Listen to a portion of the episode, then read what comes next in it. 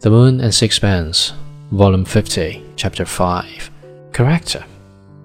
I should have thought it needed a good deal of character to throw up a career after half an hour's meditation because he saw in another way of living a more intense significance. And it required still more character never to regret the sudden step. But I said nothing, and Alec Carmichael proceeded reflectively. Of course, it would be hypocritical for me to pretend that I regret what Abraham did. After all, I've scored by it. He puffed luxuriously at the long Corona he was smoking. But if I weren't personally concerned, I should be sorry at the waste. It seems a rotten thing that a man should make such a hash of life.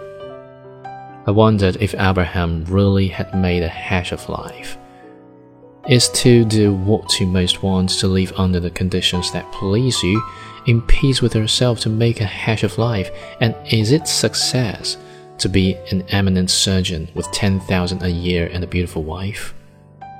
I suppose it depends on what meaning you attach to life, the claim which you acknowledge to society, and the claim of the individual. But again I held my tongue. For who am I to argue with the knight?